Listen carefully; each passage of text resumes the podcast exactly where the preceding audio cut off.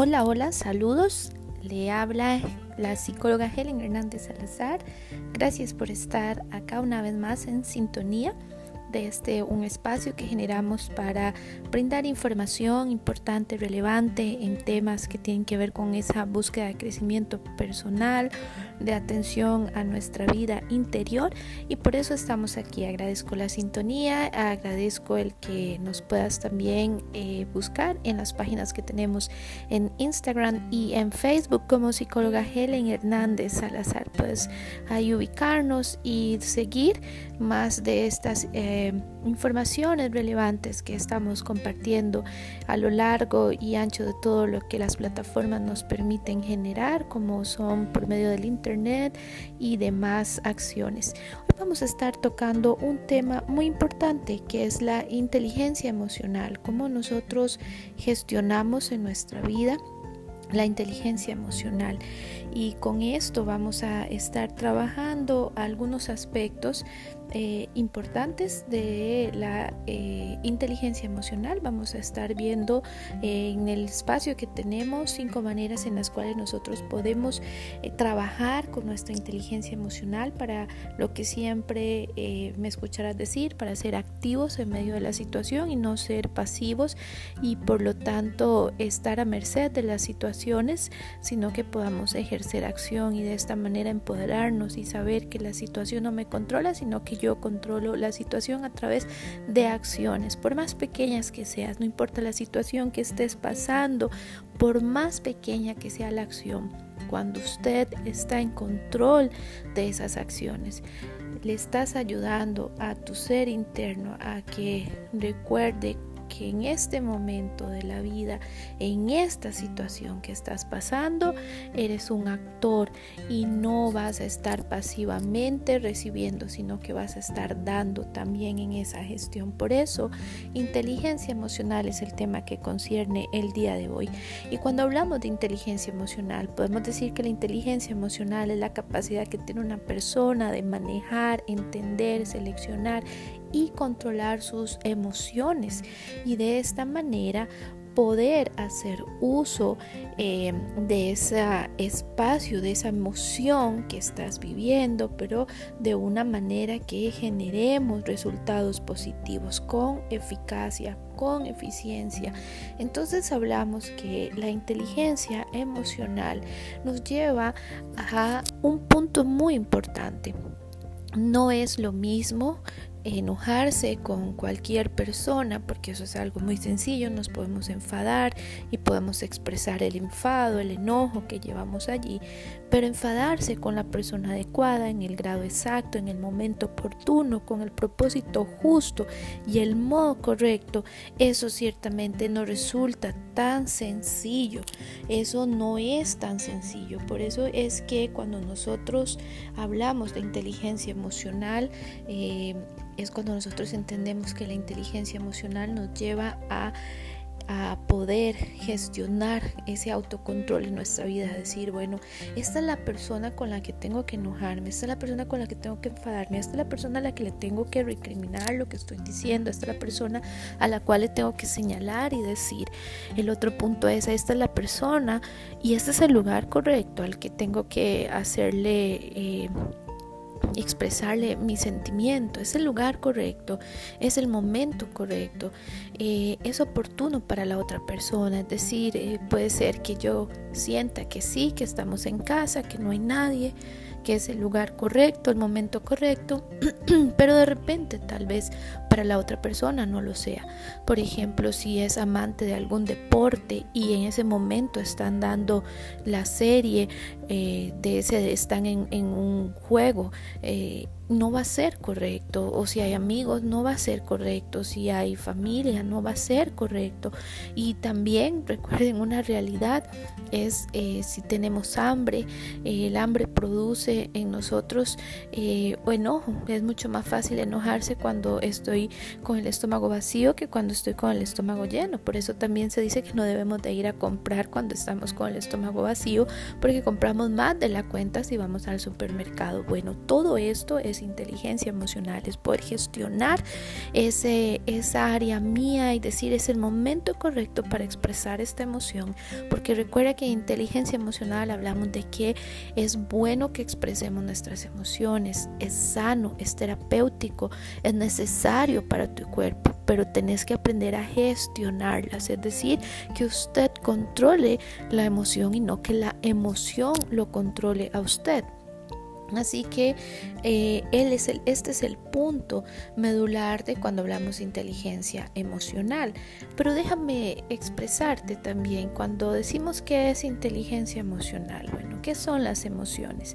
Habitualmente se entiende por emoción una experiencia multidimensional con al menos tres sistemas de respuesta, la parte de pensamiento, la parte de la conducta y la parte fisiológica, es decir, un pensamiento, una emoción y una acción. La emoción siempre la vamos a poder identificar porque genera en nosotros una reacción fisiológica. Entonces me voy a poner roja, eh, se me van a, ver en el color de la piel, los cachetes pueden cambiar de color, me puedo brotar en el cuello, puedo temblar con las manos, ¿verdad? O los pies me tiemblan del temor o del susto, los ojos se van a poner mucho más abiertos o los voy a cerrar, mis oídos también todo tiene una respuesta fisiológica, porque la realidad de la emoción es que la emoción, los estudios han, han demostrado que nuestras emociones se encuentran en el cerebro, en la parte del sistema límbico, esa parte que está allí ubicada en nuestro cerebro, específicamente eh, la amígdala, según algunos estudios que se han hecho de resonancia magnética, ahí se ve en los centros de... Eh, de formación, donde hay más radiación a la hora de que nosotros nos ponemos, pues se puede ver cómo allí hay más, función, hay más áreas funcionales cuando nosotros expresamos una emoción o sentimos una emoción, ¿verdad? Entonces, eh, por eso es que decimos que las emociones están ubicadas en un área muy específica de nuestro cerebro, es decir, inclusive algunos han llamado que es el cerebro que está allí primitivo, ¿verdad? Que siempre ha estado con nosotros el sistema límbico, en la parte que les había mencionado. Entonces vea qué importante que es que usted entienda dónde está ubicado para que usted pueda entender que si usted no gestiona bien su emoción, que si usted no lee bien la emoción que usted está viviendo en ese momento y busca generar la forma correcta de encauzarla, podemos enfermarnos. Podemos enfermarnos por no estar encauzando correctamente nuestro enojo Podemos enfermarnos por no estar encauzando el temor.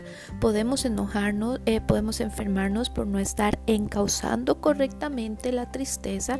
Y, y si hay alguien que vive estado de euforia, que es esta alegría constante, constante, constante y siempre está tan, tan optimista que niega muchas de las realidades, también habla de que necesitamos encauzarlo. Entonces, recordemos esto, al estar nosotros eh, operando desde una parte del cerebro que es donde se ubican nuestras emociones y al ser una respuesta fisiológica mi cuerpo va a estar íntimamente relacionado en la forma como yo voy a responder ante esa emoción. Ve la importancia de tener una inteligencia emocional hoy en día en el área de capital humano o en el área de recursos humanos, como se le solía llamar antes, en esa gestión empresarial, organizacional, se busca gente que no solamente maneje la parte de técnica, sino que tenga la habilidad para trabajar con personal, para gestionar sus emociones.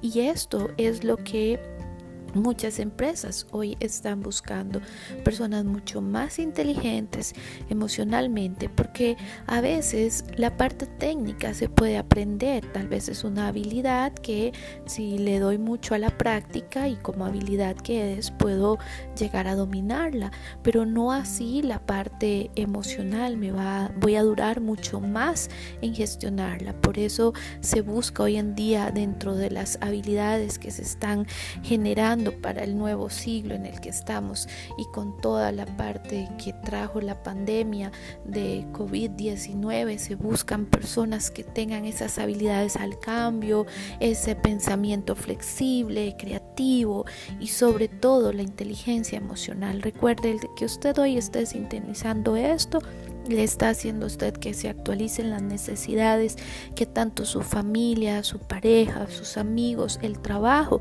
requieren. Hoy requerimos gente con inteligencia emocional que sepa mantener pensamientos claros, que sepa conducir sus emociones de forma adecuada para producir acciones con resultados eficientes, positivos en la gestión que estamos desarrollando. Déjame compartirte emociones básicas, cuatro emociones básicas que quiero hoy que conversemos o, o, que analicemos. La primera de ellas es el enojo. A veces pensamos que el enojo es malo y si nosotros lo vemos tal cual es, la emoción es maravillosa. La emoción genera en nosotros el sentirnos vivos. La emoción habla de que en nosotros hay áreas que requieren nuestra atención. Entonces, al sentirnos enojados, el enojo nunca será una emoción la cual usted deba de reprimir o negar. Todo lo contrario, el enojo es esa reacción fisiológica que genera la cantidad de energía necesaria para cometer para, perdón, para generar acciones vigorosas en su vida, es decir, que le lleven a usted a salir de ese estado en el que tal vez usted por mucho tiempo se ha encontrado. Y lo más importante es que cuando usted tiene enojo en su vida es porque usted siente que algo no está bien que usted no se siente seguro en ese lugar. Y recordemos que la seguridad desde la teoría de esas necesidades que tiene el ser humano, más lo, lo dijo en su pirámide de necesidades para la autorrealización habla y dice que la seguridad es ese segundo peldaño que todo ser humano necesita. El ser humano necesita sentirse seguro en su lugar, donde él está, en su, en su casa, en su trabajo, eh, en su desplazamiento a diferentes lugares. Necesitamos sentirnos seguros. Es una necesidad básica que el ser humano tiene. Pero cuando estamos enojados, tenemos que tener cuidado y decimos en psicología, leernos, a ver si es que hay algo en mí que me hace sentirme insegura y que siento que de repente estoy siendo violada mis derechos o que se está irrespetando a parte importante que genera en mi seguridad. Entonces, cuando la emoción del enojo esté en tu vida, es necesario que analices, te sientes y leas tu lenguaje, porque recuerda que si no lo sacamos adecuadamente, si no gestionamos y canalizamos esa emoción que viene del sistema límbico allí en tu cerebro, te puedes enfermar. Por eso es importante que seamos inteligentes emocionalmente. Hay un escritor que habla y dice la medicina patas para arriba, si le puso medicina, la medicina patas para arriba y los ticos vamos a utilizarlo en ese patas para arriba, ¿verdad? Y él habla y dice que mucha gente, más del 80%, 90% pueden estar enfermos no por una situación fisiológica, sino por una situación de emoción, de, de vida interna, de alma, de, de emociones, de sentimientos que no fueron expresados, quedaron atrapados allí en el cuerpo y casi los procesamos, pero no pudimos y nos enfermamos. Entonces nunca se sienta culpable por tener enojo, siéntase pensativo o pensativa de decir cómo lo estoy canalizando, porque ahí es donde empezamos a hacer daño. Se da cuenta que la emoción nunca va a ser eh, mala, todo lo contrario, la emoción nos dice que estamos vivos, que podemos eh, trabajar esas áreas para buscar la plenitud. El otra, la otra emoción que quería hoy conversar es el miedo ese estado de alerta general, de inquietud y predisposición para la acción mientras la atención se fija en la amenaza inmediata con el fin de evaluar la respuesta más apropiada. Se da cuenta cuando sentimos miedo estamos valorando y me está diciendo el cuerpo requiere una acción, necesito hacer una acción, tienes que hacer Helen, tienes que hacer una acción porque esto te está invadiendo, porque esto es inapropiado, porque esto es inquietante, porque esto es amenazante.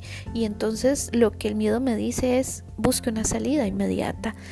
Si usted está viviendo bajo el miedo, si usted se ha sentido con miedo, es importante que vea como su organismo le está diciendo, hey, hay algo que está allí, hay una amenaza que no es correcta, eh, ninguna amenaza, perdón, siempre va, va, a va a ser correcta, por lo tanto, a lo que digo es, hay algo que, es, que no es correcto, que nos está amenazando, que nos tiene indispuestos y nos lleva a una inquietud y a la predisposición para la acción. Entonces usted va a sentir como de repente sus ojos están más abiertos, sus oídos están más anuentes a escuchar, a ver, a sentir, porque tenemos temor, porque el organismo se prepara para la acción. El problema es cuando el, el organismo se prepara y se prepara para la acción, pero usted no ejecuta esa acción y su pensamiento no le permite y usted tiene un organismo listo, conectado para generar acción, una respuesta inmediata, pero usted no logra conectar la mente con la emoción y ahí es donde nosotros nos empezamos a enfermar. Se da cuenta, tenemos que ser uno solo, por eso inteligencia emocional habla de cerebro, emociones, listos para trabajar en función de una salud integral en su vida. El tercer punto de acá es la felicidad, la emoción que nosotros tenemos, esa emoción que genera en nosotros el entusiasmo y con eso la consecuencia de una amplia variedad de objetivos por cumplir. Qué maravilloso es estar feliz. Estamos tan entusiasmados, eh, podemos eh, frotar nuestras manos, reírnos, brincar y es porque nos sentimos que estamos listos para llevar a cabo y fomentar esa, esa amplia variedad de objetivos que estamos buscando. Qué, qué importante es que llevemos y tengamos nuestra vida con esos espacios de alegría, porque cuando tenemos esos espacios estamos listos para alcanzar esos objetivos, estamos listos para ir en, en busca de aquellas metas planteadas. Entonces la alegría es un buen, eh, una buena emoción que genera en nosotros el alcanzar objetivos. Qué maravilloso y qué completo que está hecho nuestro cuerpo, ¿verdad que sí? Y finalmente la tristeza. La tristeza es esa emoción eh, que consiste en ayudarnos a asimilar una pérdida irreparable. Por eso es que la tristeza bien encausada te ayuda a cerrar ciclos en tu vida. Eh, este encierro introspectivo nos brinda así la oportunidad de llorar una pérdida o una esperanza frustrada, eh, sopesar las consecuencias y con ella planificar. La tristeza nunca será negativa si logramos encauzarla adecuadamente. La tristeza nos dice uh, valore lo que perdió, dele significado a lo que perdió y encáuselo para planear nuevos objetivos. Recuerde esto, el ciclo del duelo que nos lleva a la tristeza es a vivir la pérdida y a sanarnos con esa pérdida para proyectarnos. No es para que usted se quede en el hoyo profundo de, de los cinco y ahora los seis estadios que lleva la tristeza, no, eh, perdón, el duelo, no, no, no es para que usted esté ahí, sino para que usted pueda valorar esas pérdidas que pueden ser emocionales, pueden ser físicas, de un ser querido, de una mascota, de alguien que ya no está pero también puede ser una pérdida de un trabajo, de un proyecto, de un sueño. Por eso decimos llorar una pérdida o una esperanza frustrada. Pero es importante que usted haga el duelo y con eso usted planifique una vez cerrado ese proceso. Si le está costando, busque ayuda.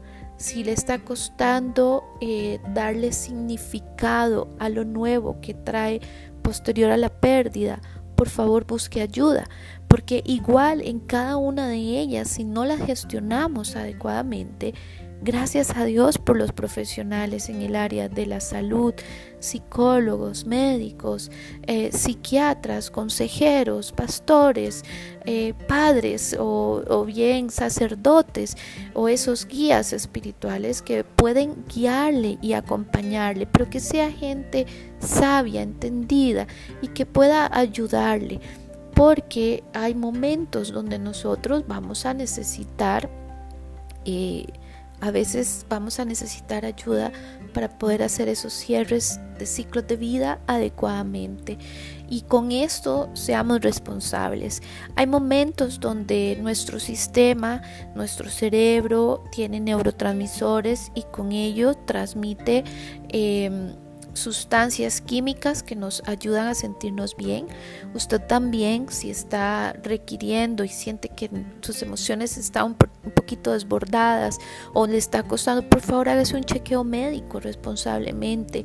Valore que sus estados eh, físicos estén bien para entonces estar completamente seguros de que vamos a trabajar la parte emocional, porque ya sabemos que a nivel de neurotransmisores, es, es decir, a nivel de sustancias químicas que el cerebro, cerebro produce, usted está bien. Es más una cuestión de alma, es más una cuestión de emociones, de, de pérdidas y esto ayuda a que usted sea mucho más actor y proactivo en su búsqueda de gestionar adecuadamente. Qué maravilloso y qué importante es cuando nosotros conocemos cómo estamos hechos, cómo estamos formados, ¿cierto?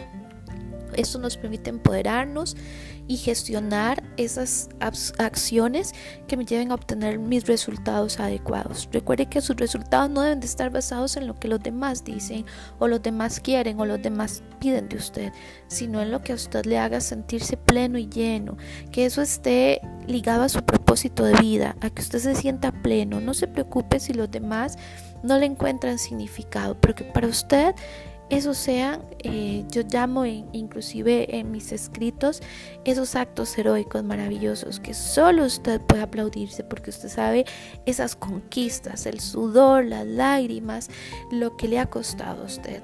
Así que hasta la inversión económica. Así que vamos, siga adelante en esta búsqueda de inteligencia emocional que como decimos, a veces tenemos que todos los días trabajar en ella.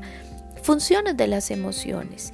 ¿Qué utilidad tienen las emociones? ¿Por qué las emociones son importantes? Bueno, hay tres aspectos relevantes. El primero es porque ella tiene una función que es adaptativa.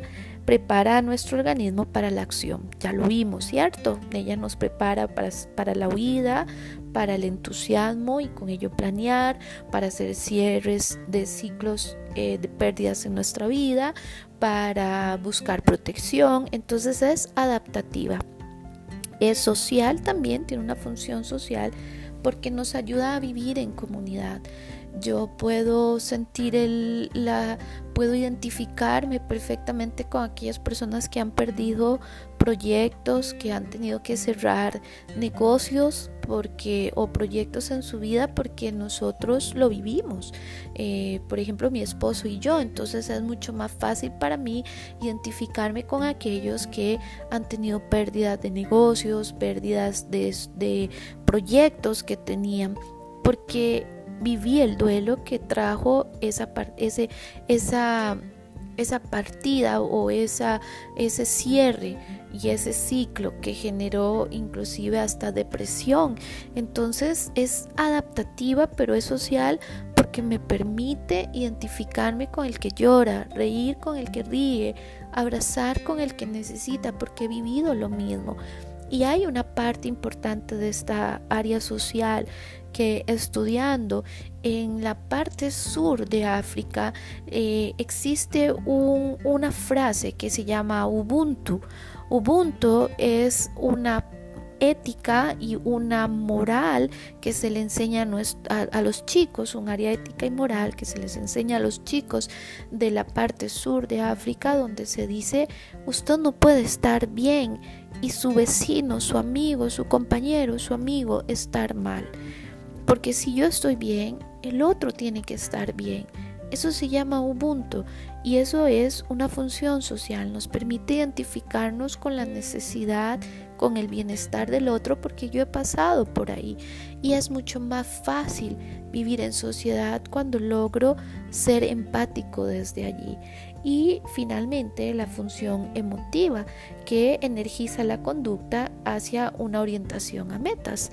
Entonces aquí es donde vamos a entrar a cuatro claves para la inteligencia emocional y es, eh, empecemos por esta que estábamos hablando de una función motivacional.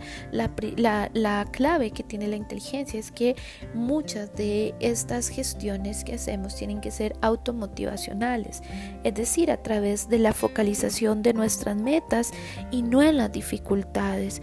Por lo tanto, yo no voy a verme...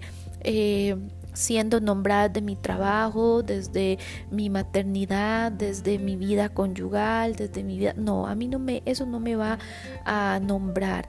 Yo me automotivo por lo que yo sé que soy, por lo que yo sé que valgo, por lo que yo he alcanzado, por lo que yo he superado. Entonces la motivación no está afuera, la motivación no es extrínseca, es intrínseca, es decir, está en mí. Soy automotivadora, yo me motivo, yo sé lo que me costó llegar a esa meta emocional a esa metafísica y me aplaudo. No importa lo que los demás digan. Aquí siempre me gusta recordarte a, vos, no te define el trabajo, no te define la cuenta bancaria, no te define los viajes, no te define la posición, el título, no te define el lugar, el barrio donde vives, el carro que manejas, no te define la ropa que usas, no te define el lugar donde te desarrollas. A usted le define quién es usted por lo que usted es, por lo que usted va por lo que usted internamente ha conquistado y ha aprendido. Porque si fuese que valiéramos por lo que tenemos, ah, sería terrible, sería terrible, desalentador y tendríamos eh, esa desvinculación de una realidad, seríamos meramente seres materiales y el ser humano es un ser espiritual, su esencia es espiritual y por lo tanto siempre va a encontrar esa automotivación. La siguiente es la autoconciencia. Y cuando hablamos de autoconciencia es eh, ser conscientes de lo que sentimos y de cómo nos afecta. Esto lo siento así y me está afectando de esta manera. Cuando usted es consciente de eso y cuando usted dice no, esto no, usted logra poner límites en su vida y los límites son importantes porque eso le ayuda a sentirse pleno y lo más importante es que en esta autoconciencia también usted logra identificar sus puntos de mejora, sus fortalezas, pero también sus debilidades. Bueno, esto, mm, mm, esto es una debilidad muy fuerte en mí, así que como decimos acá un dicho en Costa Rica, es mejor decir aquí corrió que aquí murió. ¿cierto? Entonces, porque conozco cuáles son mis debilidades, reconozco también cuáles son mis puntos de mejora y reconozco también mis fortalezas. El tercero, la autorregulación, que es esa capacidad de manejar las emociones propias. Entonces, es donde aquí me gusta mucho eh, hablar en este punto y es cuando yo digo, no le voy a dar tanto poder a esta situación para hacerme sentir desvalida o no voy a darle tanto poder a las palabras de esa persona para hacerme sentir de esta u otra manera. O no le voy a dar tanto poder como para que esto esta situación acabe conmigo. No la autorregulación es esa capacidad de manejar las emociones apropiadamente entendiendo que nadie tiene más poder que yo misma y no se lo voy a entregar a otra persona. Solamente Dios tiene el poder para, para hacernos a nosotros eh, humildes en las acciones que generamos. Pero después de allí yo tengo que tener empatía, tengo que tener la capacidad de decir, no le daré un poder tantísimo a nadie más que a Dios. Esto es importante porque esto te permite autorregularte. Y finalmente, eh, la cuarta clave de la inteligencia emocional es la empatía. Saber ponernos en el lugar de las otras personas, que era lo que yo hablaba. Y por lo tanto, por eso no me voy a no voy a ir a discutir esto con esa persona, aunque para mí sea el momento adecuado.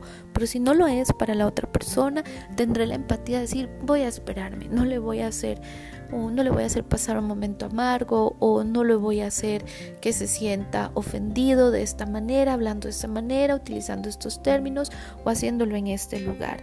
Entonces estamos llegando a comprender que la inteligencia emocional es una inteligencia intrapersonal y también una inteligencia interpersonal.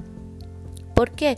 porque es intrapersonal, porque tiene que ver con mi propia autorregulación, con mi propia automotivación, con mi propia autoconciencia. Es mío, no de los demás. Entonces, no digamos que aquella persona me enojó, no digas que aquella persona te hizo entrar en depresión, no, tiene que ver con tus regulaciones, con tus motivaciones, tiene que ver con tu ah, conciencia de sí mismo. Así que no le pongas mayor peso a otro. Aquí siempre me gusta y cuando he tenido que dar terapia o procesos, eh, es no tenemos por qué buscar o esperar que mi dicha esté en manos de la otra persona, que mi felicidad esté en manos de la otra persona. Sería muy cruel pensar que una persona tiene que hacerme pleno y llenarme y mayormente cruel si crees que usted tiene la responsabilidad de hacer feliz a alguien. No, puedo acompañarlo en esa felicidad, puedo estar presente en esa felicidad puedes hacerme eh, feliz en algunos estadios de mi vida, pero jamás voy a creer que mi felicidad depende de estar contigo o de este trabajo. Vean qué importante que es la inteligencia interpersonal, porque entonces la situación no me define, yo defino. Eh, cómo actuar y quién soy yo ante la situación y no la situación me define a mí. Puedes sentirte frustrado, pero no por eso eres una persona frustrada. ¿Te das cuenta? Me puedo sentir así y puedo estar viviendo en ese momento, pero eso no me define. Y la inteligencia intrapersonal es cómo me comporto con los demás. cuando a veces le decimos a otra persona, eh, sí, claro, estoy enojada, tan enojada, pero este no es el momento de hacerlo, este no es el lugar correcto. Eso es inteligencia interpersonal. Cuando también me pongo en el lugar de la otra persona y digo, bueno, pero analicemos un poco el contexto de esa persona, cómo vino, de dónde vino. Em, no es lo mismo llegar al trabajo en carro que en bus, que eh, pagando eh, un medio de transporte público, ¿verdad? En medio de crisis económica, no es lo mismo. No es lo mismo eh, hacer el esfuerzo para llegar a una reunión con todo lo que equivale eh, hoy en día a veces la economía que es a nivel mundial. en este tiempo, 2020, mayo del 2020, nos hemos visto afectados. Así que inteligencia emocional es pensar ¿Cómo hizo la otra persona para estar acá? ¿Cómo ha hecho esa persona para salir de esa situación? Conocer un poco y haciendo ese análisis responder. Entonces la inteligencia intrapersonal y la inteligencia interpersonal es lo que nos lleva a lo que hoy llamamos inteligencia emocional. Ves que tiene que ser algo que trabajamos día con día, no es algo que vas a la universidad y te gradúas en inteligencia emocional y tienes el título y dices capaz de trabajar este por medio de las capacitaciones de inteligencia emocional. No, estas habilidades y estas autoconciencia, motivación, regulación, y empatía es poner en práctica todos los días, es levantar un, peso emocional todos los días y ejercitarme como ir al gimnasio en inteligencia emocional. Por último, quiero hablarte de cinco claves para manejar tu inteligencia emocional. Déjame darte estos cinco aspectos de la inteligencia emocional. El primero es acepta la situación. Cálmate, háblalo con la persona adecuada, inclusive háblalo contigo misma. Yo soy muy partidaria de esa inteligencia que nosotros, hay diferentes inteligencias y una de esas es esa inteligencia eh, de poder hablarnos a nosotros mismos. Mira, Helen, esto no está saliendo, ¿qué pasa? Y a veces cuando me estoy lavando los dientes o me estoy peinando, me estoy bañando, estoy generando ese diálogo interno conmigo misma. Entonces, háblalo. Eh, cuando usted lo habla, es mucho más fácil trabajarlo, trabajar el sentimiento, trabajar la emoción para generar una acción más efectiva. El que usted lo apalabre es reconocerlo, por favor, si quiere ser inteligente emocionalmente, hable de su emoción, acepte la situación, cálmese, pero háblelo, háblelo con una persona de confianza, busque ayuda y empiece a hablarlo usted mismo en eso que llamamos esa, ese diálogo interno, porque va a ser mucho más fácil porque has empezado a reconocer que esto realmente te dolió, que esto realmente fue una pérdida, que esto realmente fue eh, una situación hermosa y que debes de permitirte vivirlo. Eso es inteligencia emocional. El segundo, mantén una actitud positiva. Recuerda que el error es aprendizaje. Quejas o eh, que tenemos constantemente ahí, debo de saber si son solo quejas o con ellas voy a buscar eh, propuestas. ¿Son problemas o son objetivos? Mira qué importante, por eso mantén la actitud positiva. El tercero, piensa con creatividad, soluciones, alternativas, cambia de perspectiva. Recuerda que el pensamiento creativo es una de las habilidades para la vida que debemos de trabajar porque no siempre estamos acostumbrados a ver las cosas de una manera creativa y flexible. Es maravilloso eh, ser como el bambú, capaz de tener raíces tan profundas en nuestra vida que logramos ser flexibles ante los vientos y los cambios de la vida. No así aquellos que tienen raíces pero son rígidos, fuertes pero rígidos.